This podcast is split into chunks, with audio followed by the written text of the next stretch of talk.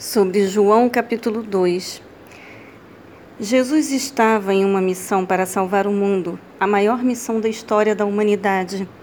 No entanto, ele dedicou tempo para comparecer a uma cerimônia de casamento e participar das festividades.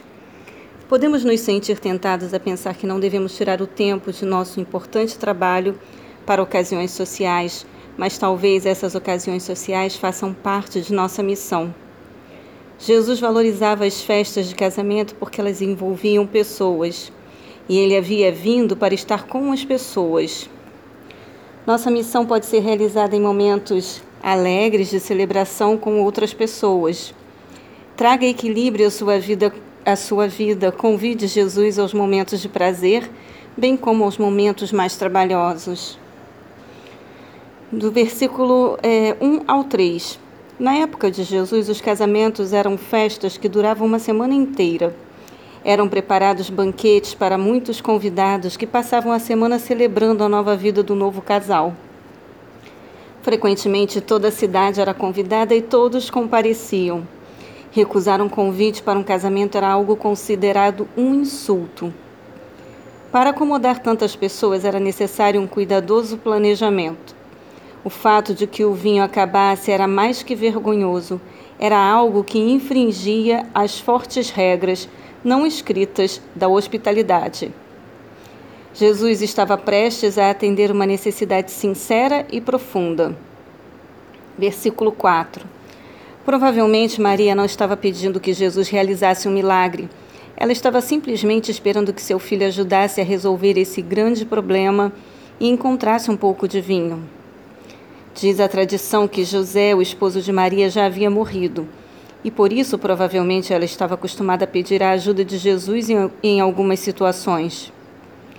A resposta que Jesus dá a Maria é difícil de entender, mas talvez fosse essa a questão. Embora Maria não entendesse o que Jesus iria fazer, ela confiou que ele faria o que era correto. Os que creem em Jesus, mas se envolvem em situações que não conseguem entender, devem continuar a confiar que ele agirá da melhor maneira. Maria se submeteu ao modo de agir de Jesus. Ela reconhecia que Jesus era mais que seu filho humano. Ele era o Filho de Deus. Quando apresentamos nossos problemas a Cristo, podemos pensar que sabemos como ele deveria solucioná-los, mas ele pode ter um plano completamente diferente. Como Maria, devemos nos submeter e permitir que Ele lide com os problemas da maneira como Ele julgar melhor. Versículo 6. As seis talhas de pedra eram usadas normalmente para as purificações cerimoniais. Quando cheias, sua capacidade era de 74 a 111 litros, segundo as leis cerimoniais dos judeus. As pessoas ficavam simbolicamente impuras se tocassem objetos da vida cotidiana. Antes de comer, os judeus derramavam água sobre as mãos para se purificarem de quaisquer influências mais associadas com aquilo que tivessem tocado. Versículo 10. As pessoas procuram emoção e propósito em todas as partes, exceto em Deus. Por alguma razão esperam que Deus seja monótono e sem vida. Da mesma maneira como o vinho que Jesus criou era muito melhor, também a vida com ele é infinitamente melhor do que a vida sem ele. Por que esperar até que tudo esteja arruinado antes de buscar a Deus? Por que guardar o melhor para o final? Versículo 11. Quando viram o milagre de Jesus, os discípulos creram. O milagre mostrou seu poder sobre a natureza e revelou a maneira como ele agiria no seu ministério ajudando os outros, falando com autoridade e tendo contato pessoal com as pessoas. Os milagres não são meramente eventos sobrenaturais, mas são eventos que demonstram o poder de Deus. Praticamente todos os milagres que Jesus realizou foram uma renovação da criação decadente. Restaurar a visão, fazer os coxos andarem, até mesmo ressuscitar os mortos. Creia em Cristo não porque ele seja um super-herói, mas porque ele é Deus que dá continuidade à sua criação. Mesmo naqueles que são pobres, fracos, aleijados, órfãos, cegos, surdos ou que tenham alguma necessidade desesperadora. Versículo 12. Cafarnaum se tornou a base e a casa de Jesus durante seu ministério na Galiléia. Situada junto a uma importante rota comercial, era uma importante cidade na região. E nela havia uma guarnição do exército romano e uma alfândega. Em Cafarnaum, Mateus foi chamado para ser discípulo. Mateus 9, versículo 9. A cidade também era a terra de vários outros discípulos. Mateus 4, 13 e de um oficial de alta posição do governo, João 4:46. Nela havia pelo menos uma sinagoga. Embora Jesus fizesse dessa cidade sua base de operações na Galiléia, ele a condenou pela incredulidade do povo, Mateus 11:23 e Lucas 10:15. Versículo 13. A celebração da Páscoa ocorria todos os anos no templo em Jerusalém. Todos os homens judeus deveriam fazer uma peregrinação a Jerusalém durante essa época. Deuteronômio capítulo 16, versículo 16. Esta era uma festividade de uma semana inteira, um dia para a Páscoa e o restante da semana para a festa dos pães asmos. A semana comemorava a libertação dos judeus da escravidão no Egito, Êxodo 12, de 1 a 13. É, Jerusalém era a sede religiosa e política da Palestina e esperava-se que o Messias chegasse ali. O templo se localizava em Jerusalém e muitas famílias judias de todo o mundo viajavam a Jerusalém durante as festas importantes.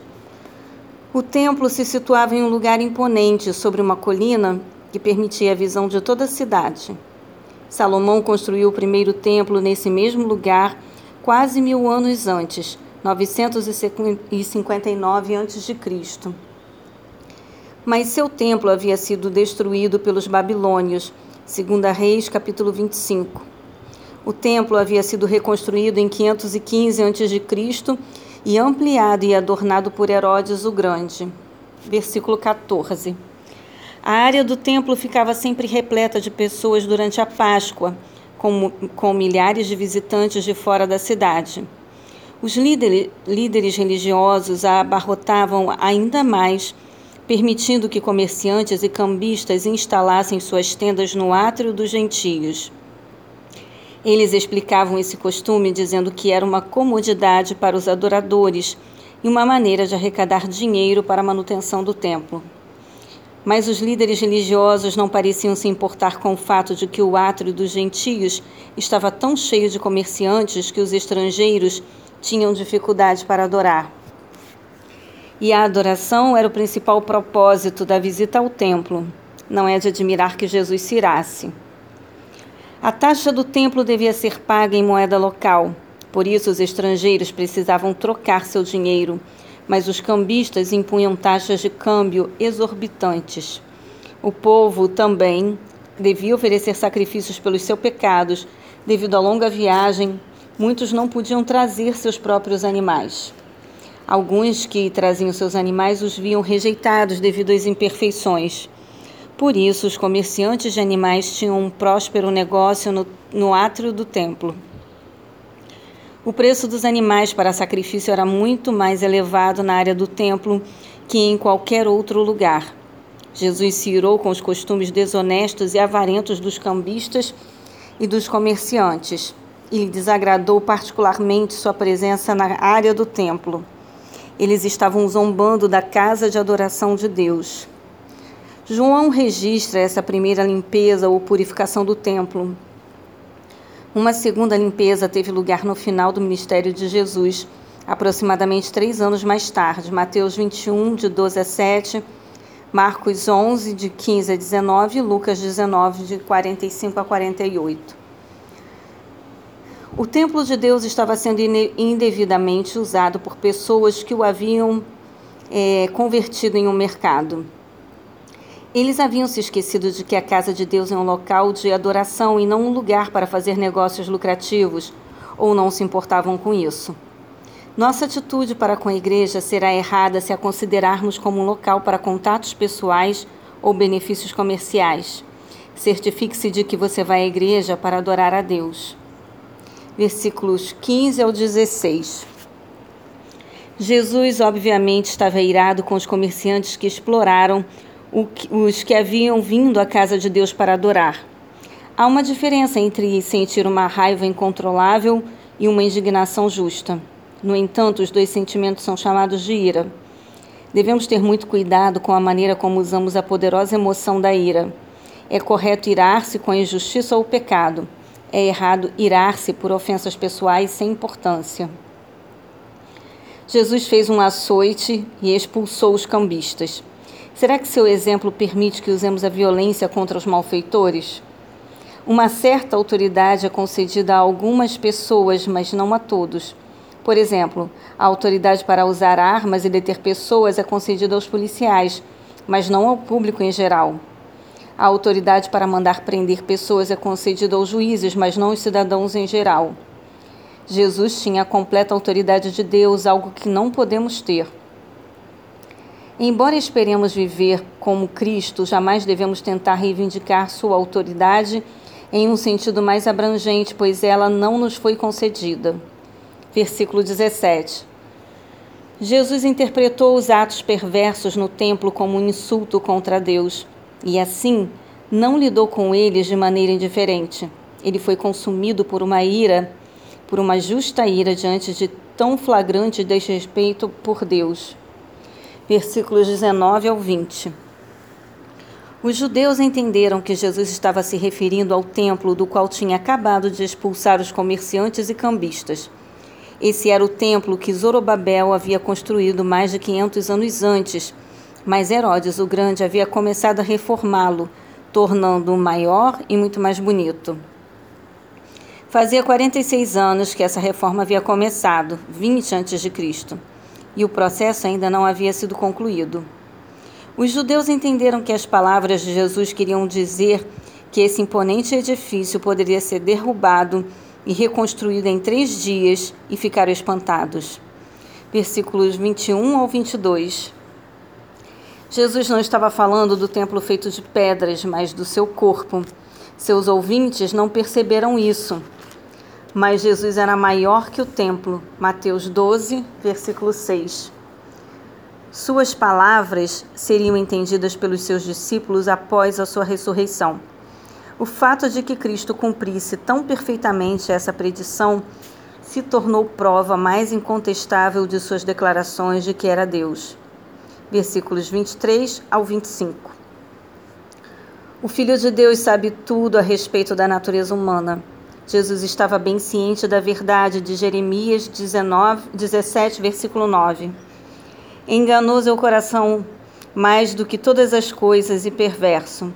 Quem o conhecerá? Jesus tinha discernimento e sabia que a fé de alguns crentes era superficial. Algumas das mesmas pessoas que agora afirmavam crer em Jesus, mais tarde gritariam: crucifica-o. É fácil crer quando isso é emocionante e todos creem como nós. Mas conserve firme sua fé, mesmo quando seguir a Cristo não for tão popular.